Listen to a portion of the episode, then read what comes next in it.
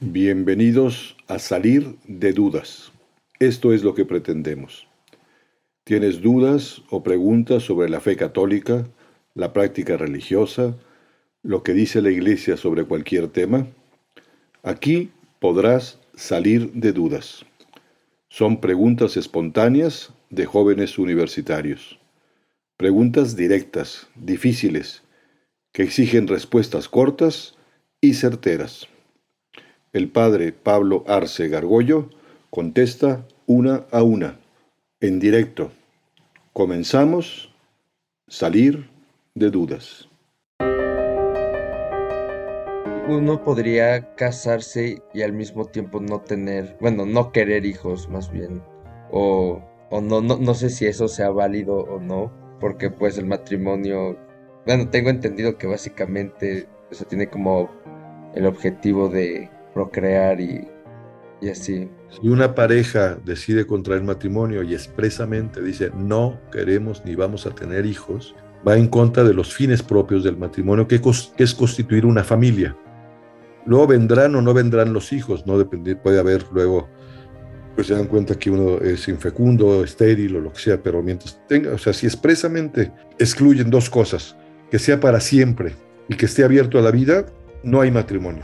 De hecho, muchos procesos que se llaman de nulidad del matrimonio, la iglesia no divorcia. Lo que Dios unió ya no lo puede separar nadie, ni el Papa. Pero puede darse caso de que una pareja diga, pues me hace que no fue verdadero matrimonio. Sea porque hubo violencia, faltó libertad, sea porque hubo error en la persona. Tú pensabas que te estabas casando con, con, Juana, que era una mujer normal, y resulta pues que Juana estaba loca y te lo ocultó, o, o era lesbiana y te lo ocultó o los dos pues pactaron nada más tener sexo y nunca hijos porque querían seguir viajando y ganando dinero y punto. Entonces eso la iglesia lo estudia y hay un tribunal y declara eso, ahí no existió verdadero matrimonio. Mi pregunta es, cuando te vas al cielo, dicen que todo es felicidad y todo es, y no, no existe el pecado en el cielo, porque somos meramente espirituales, pero no, no sé cómo funciona eso, o sea, ¿cómo puedes ¿Cómo puedes no tener pensamientos de esos en el cielo?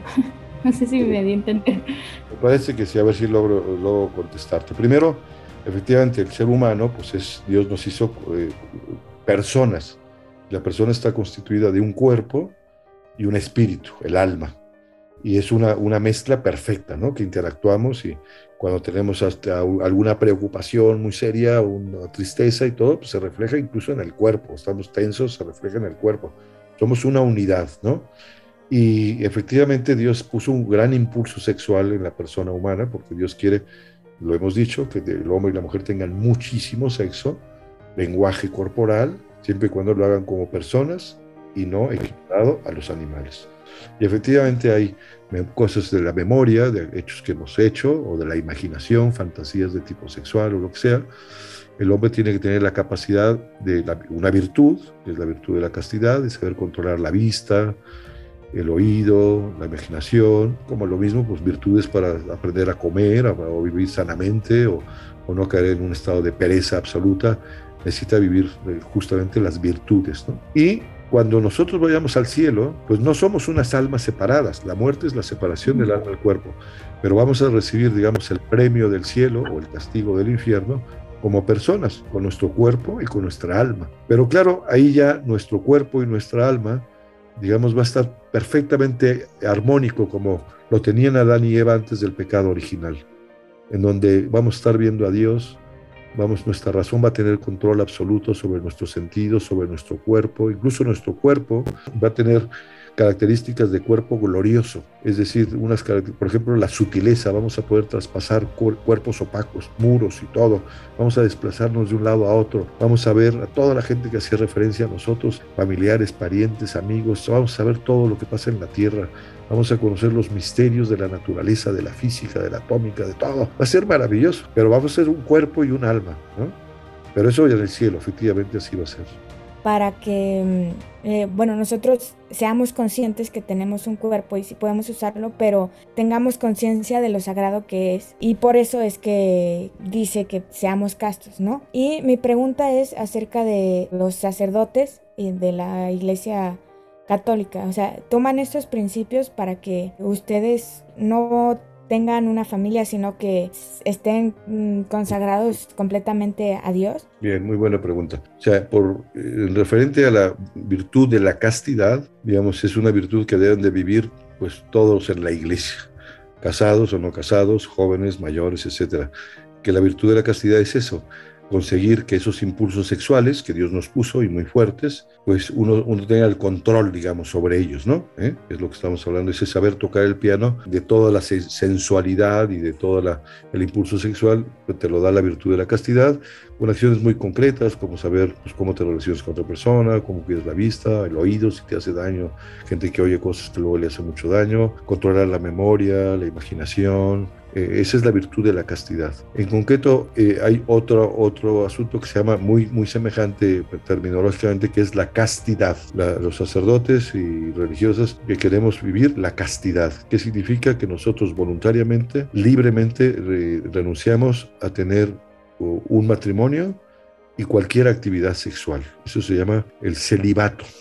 Celibato sacerdotal o una religiosa puede vivir en celibato. Esto eh, no es fácil entenderlo porque si hemos dicho aquí repetidísimas veces que Dios hizo al hombre corpóreo, sexuado, para que tenga sexo, mucho sexo, entonces dice, pues es absurdo, entonces estas personas son tontas, son locos o son relegados y tal, ¿no? Solo se entiende el celibato en la Iglesia Católica como algo voluntario, a semejanza primero de Jesucristo, que quiso vivir célibe. Y segundo, siempre se pone celibato por el reino de los cielos. ¿Qué significa? Que mientras que una persona decide casarse con una, tú con un hombre o el hombre con una mujer, para siempre, mientras vivan, y en exclusiva, o sea, no compartido, ¿no?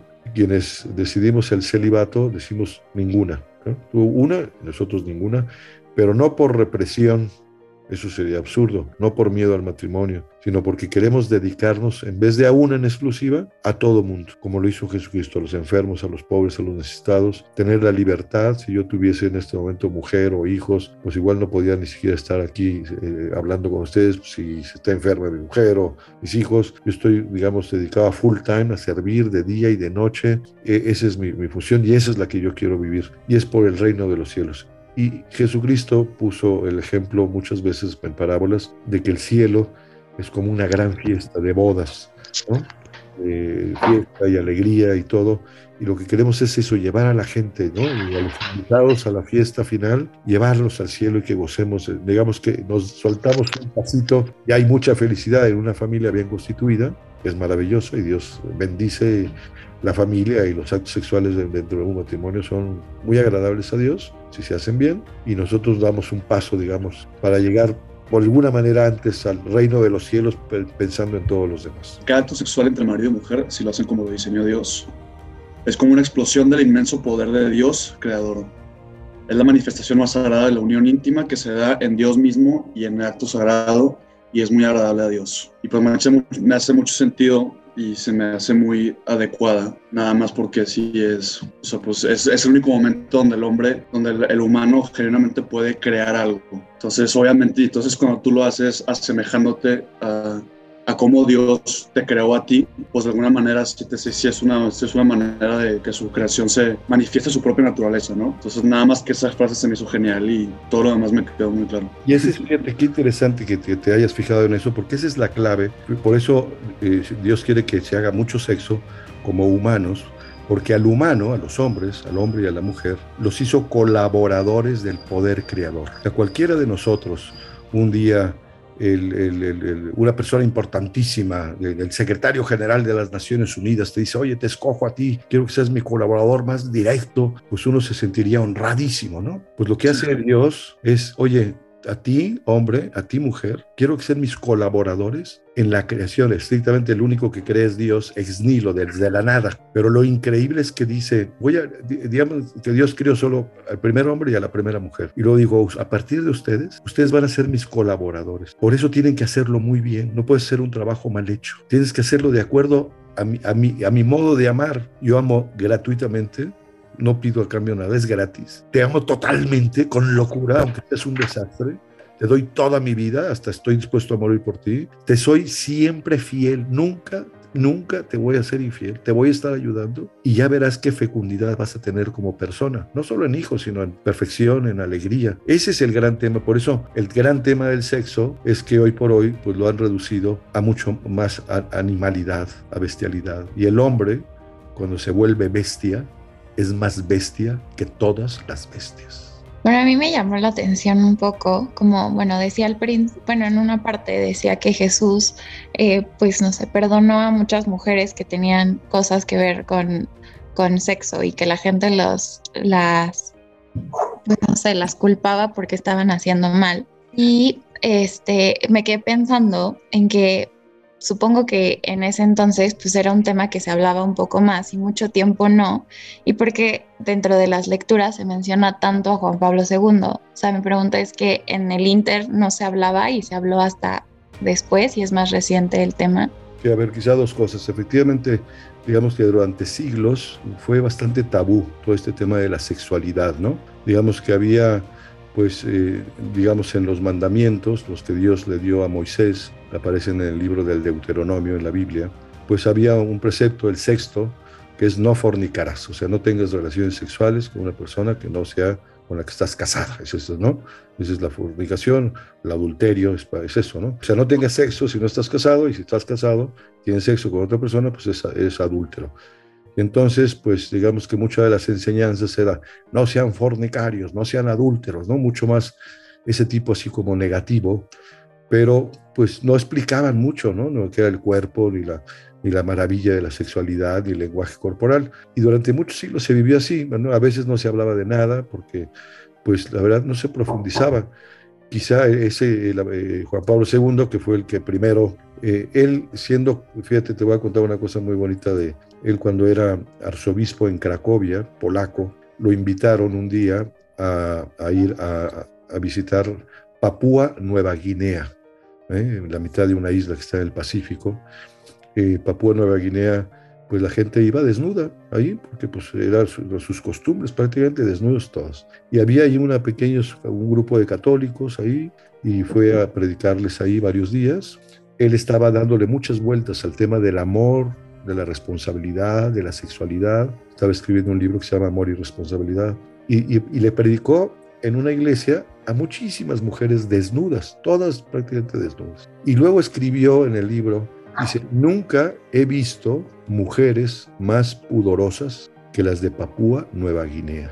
Fíjate que él dice, es la manera de, presentarse, la manera de sentarse, muy, muy pudorosas de su propio cuerpo, aunque estaban desnudas, ¿no? ¿Eh? y, y entonces él entendió esa, esa faceta. Realmente la iglesia, prácticamente con Juan Pablo II, empezó a explicar de, manera ya distinta el tema de la sexualidad, ¿no? que es el, diseño original, ¿no? Volver, que por qué Dios nos hizo corpóreos, por qué nos hizo sexuados, cuando se mete la lujuria, que es cuando, pues digamos, ese impulso sexual fuera de la razón, pues se echa a perder, cuando cosificamos a la otra persona, la queremos usar, que es lo que le pasó a Adán y Eva inmediatamente después del pecado original, ¿no? que se dieron cuenta que se podían utilizar uno al otro para, para manifestaciones egoístas. Y realmente sí, a Juan Pablo II, hoy santo, le debemos que hoy en la iglesia podamos explicar con muchísima más apertura y de manera muy brillante y muy bonita. Si lo entendemos, pues la sexualidad se entiende maravillosamente bien y no es un tema prohibitivo, ¿no? Está acotado,